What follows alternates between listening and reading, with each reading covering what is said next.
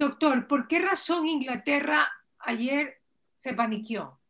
Porque hablan de una infectividad mayor al 60-70%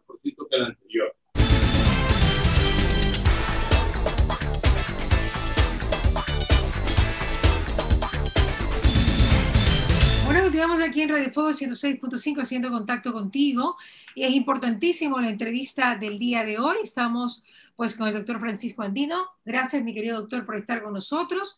Usted es parte de la mesa técnica y un protagonista de este programa, pues, eh, ¿qué pasa en tiempos del coronavirus? Acá en Radio Fuego 106.5 y todas sus extensiones digitales.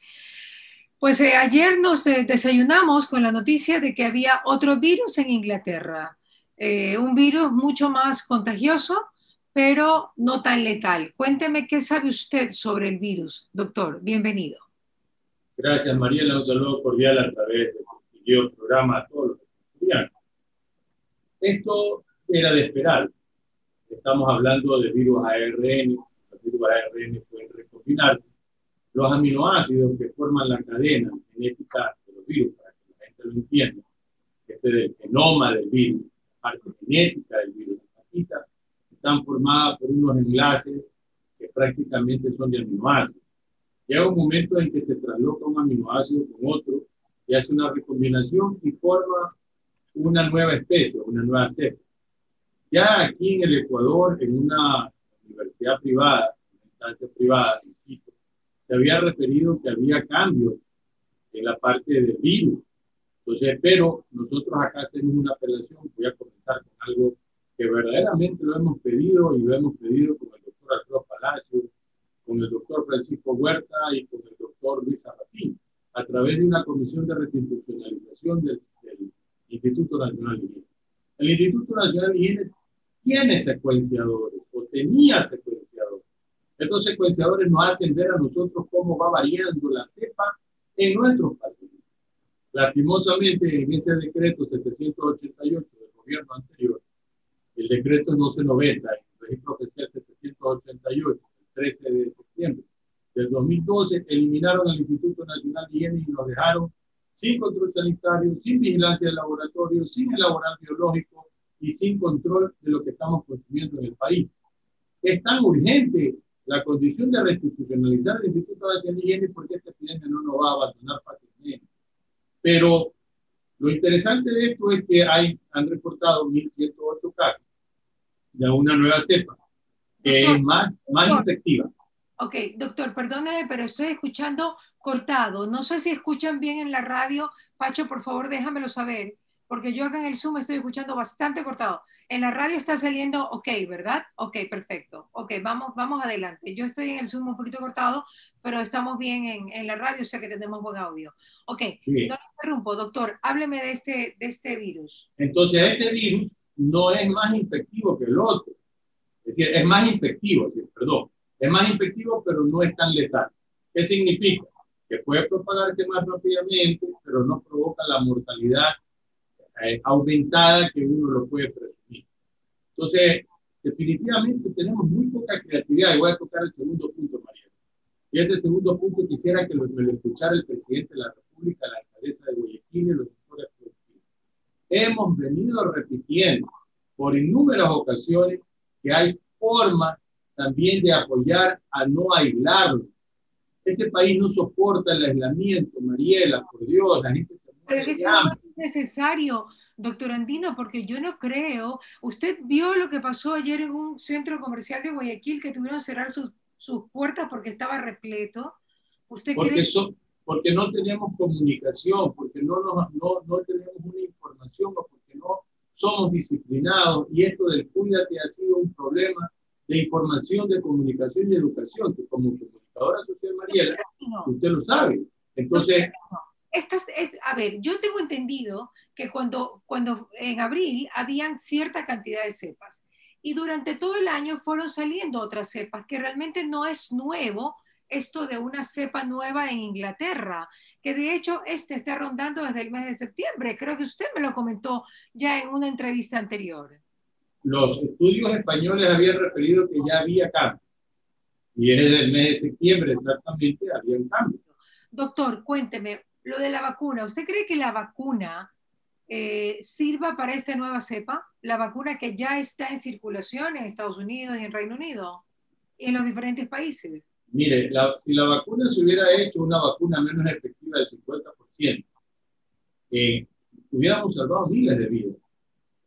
La vacuna es una alternativa. No se sabe todavía si esta cepa va a ser resistente a la vacuna. En realidad, la inmunidad es variable, ya lo hemos tocado en este programa. Las medidas que se han implementado tienen que seguir siendo dándose la fortaleza, pero los estados no pueden seguir aplicando la, la, la necropolítica versus la biopolítica y convivir con una enfermedad es lo que necesitamos debatir y discutir. Esta enfermedad es como cualquier otra enfermedad, un poco más agresiva y tiene que ver con la alimentación, ya lo hemos también. Entonces, ¿qué necesitamos nosotros? Un ordenamiento, un liderazgo, una condición en la que todos pongamos, pongamos, nos pongamos a trabajar. ¿Y por qué Europa ha cerrado totalmente? O prácticamente, Europa está totalmente cerrada. Esto no es un tema de Latinoamérica, esto es un tema a nivel mundial, que realmente las restricciones se están dando a nivel mundial, doctor realmente pues eh, es por, el comportamiento de la gente que, claro, yo he hablado con usted sobre el tema este de la extensión de horarios, que probablemente venga en el 2021, pues, pero ahorita estamos actuando de emergencia, como igual se está actuando con la vacuna de emergencia. O sea, eso es lo que nosotros ahora queremos salvar el tema. Lo que yo quería conversar con usted específicamente es si realmente tenemos que tener tanto pánico de esta nueva cepa o no, doctor? Tenemos que guardar las mismas condiciones que hemos guardado y aprender a que nosotros tenemos que distanciarnos y espaciarnos en las medidas que más podemos, evitar de salir de la casa en forma innecesaria y, y generar un cambio de estilo de vida fundamental y alimentarse en forma la vacuna en el Ecuador llegará con una dosis de 50 mil, que no tiene mayor parámetro para poder generar un impacto dentro de lo que significaría la salud pública. Más estaría vinculado a las personas en riesgo y entre ellos los que están en el frente de batalla y los ancianos. Entonces, esta, este problema que estamos viviendo, yo quisiera que que lo, que lo tomemos también de otra manera. Yo no quiero ser eh, este dogmático eh, eh, individuo que anda en contra de todo, como, como pasa en, los, en, en, en, las redes sociales. Pero yo le digo algo, María. Cuando, cuando en 2008 se hubo la crisis mundial, precisamente sobre el tema del, de las propiedades, de la venta de propiedades, en el mundo, fue el 2008, se inventaron una enfermedad llamada ébola, ¿no? que es más mortal, menos infectiva y que verdaderamente vendieron gran cantidad de Doctor, ¿por qué razón Inglaterra ayer se paniqueó? ¿Por qué se volvieron locos? ¿Por qué pasó todo esto? ¿Por qué, por qué lo cerraron? ¿Por qué nadie está recibiendo vuelos de, de UK, o sea, de, de United Kingdom, del Reino Unido? implica pues Australia, implica muchos países, ¿no? Canadá y muchas islas, ¿no? Eh, ¿Por qué razón? ¿Qué pasó? ¿Qué, qué fue lo, lo, tan grave? Porque usted me dice, cuando circula desde septiembre, no es tan letal. ¿Cuál sería el problema que tendría Reino Unido? ¿La saturación de hospitales por, por la cantidad de contagiados que hay?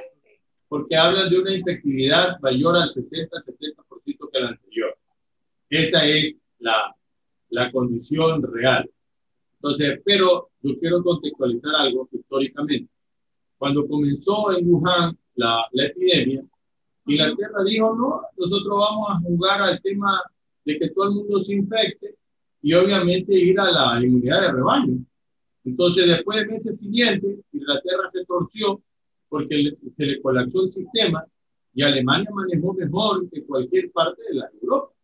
Entonces, definitivamente ahí tenemos nosotros un esquema de que vemos nosotros una expansión masiva, posiblemente mayoritaria, de, una nueva cepa y que es necesaria vacunar. También Inglaterra también tiene su vacuna. Se te hace raro que el país donde empezó la vacunación, ¿okay? que es Inglaterra, allí mismo salte el tema ahora del nuevo virus, cuando supuestamente ya deberían haber muchos vacunados y muchos con inmunidad de rebaño, porque ya llevan más o menos unos 15 días en este tema, ¿no? Ya tienen que haber vacunado a, a un número amplio de la población. ¿Qué podría ser que está pasando? Que no es, falta una cuarta fase para poder nosotros certificar vacunas. La cuarta fase es la que está experimentando el mundo, haciendo una vacunación masiva en todas partes. Y hay diferencias totales de las vacunas pro y contra de la vacunas, que no creo que vamos a tener que aumentarle la carga emocional a la gente. Y hay la vacuna, vacuna, de punto, si no tienes contraindicación y tu médico te dice que lo hagas. Pero definitivamente, yo sí quiero seguir insistiendo. Esta es una enfermedad nutricional, aunque no se la califique como tiene que ver con los estilos de vida, con lo que comemos, con la deficiencia de beta con la deficiencia de glutamina, con las deficiencias de interferones naturales, tiene que ver con la carga emocional, tiene que ver también con la pobreza, con la baja de proteínas que estamos consumiendo.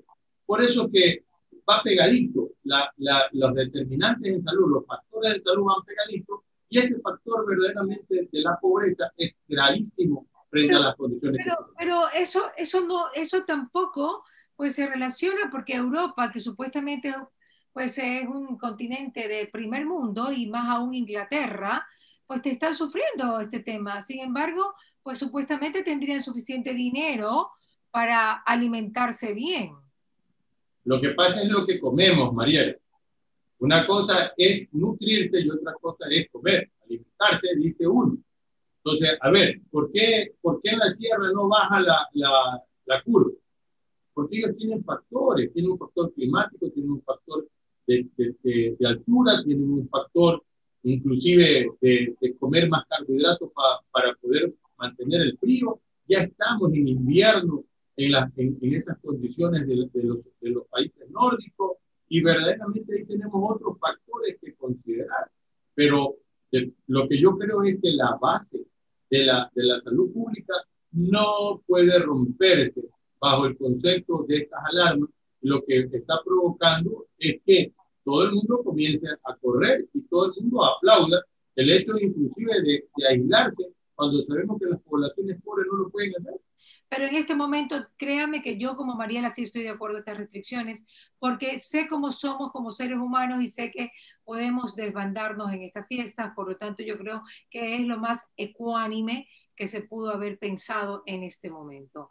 Doctor, eh, ¿usted cree que el Ecuador tiene que estar, bueno, el mundo entero tiene que estar en pánico por este nuevo virus, con esta nueva cepa del virus? ¿O hay que tomarlo con calma? Tampoco es que va a matar a, a la mitad de la población, ¿no? Como, como, como se puede pensar si tiene una, un contagio del 70%. Mire, yo cuando entran mis pacientes al, al, consultorio, les pongo alcohol gel en las manos y miro, y miro si se, si se hacen bien si se hacían bien las manos. El 76% no lo hace bien. No lo hace bien. No lo hace bien. ¿Y cómo es hacerlo bien? Siguiendo el mecanismo, palma con palma, entre dedos, palma con dorso, palma con dorso, el pulgar, el pulgar entre uña las uñas, las uñas y llegar hasta acá, hasta la muñeca, porque a veces hacemos esto. Así es. Entonces, si la gente no sabe lavarse las manos, ¿no es cierto? Las cosas mínimas indispensables. El tema del barbijo no lo está utilizando bien.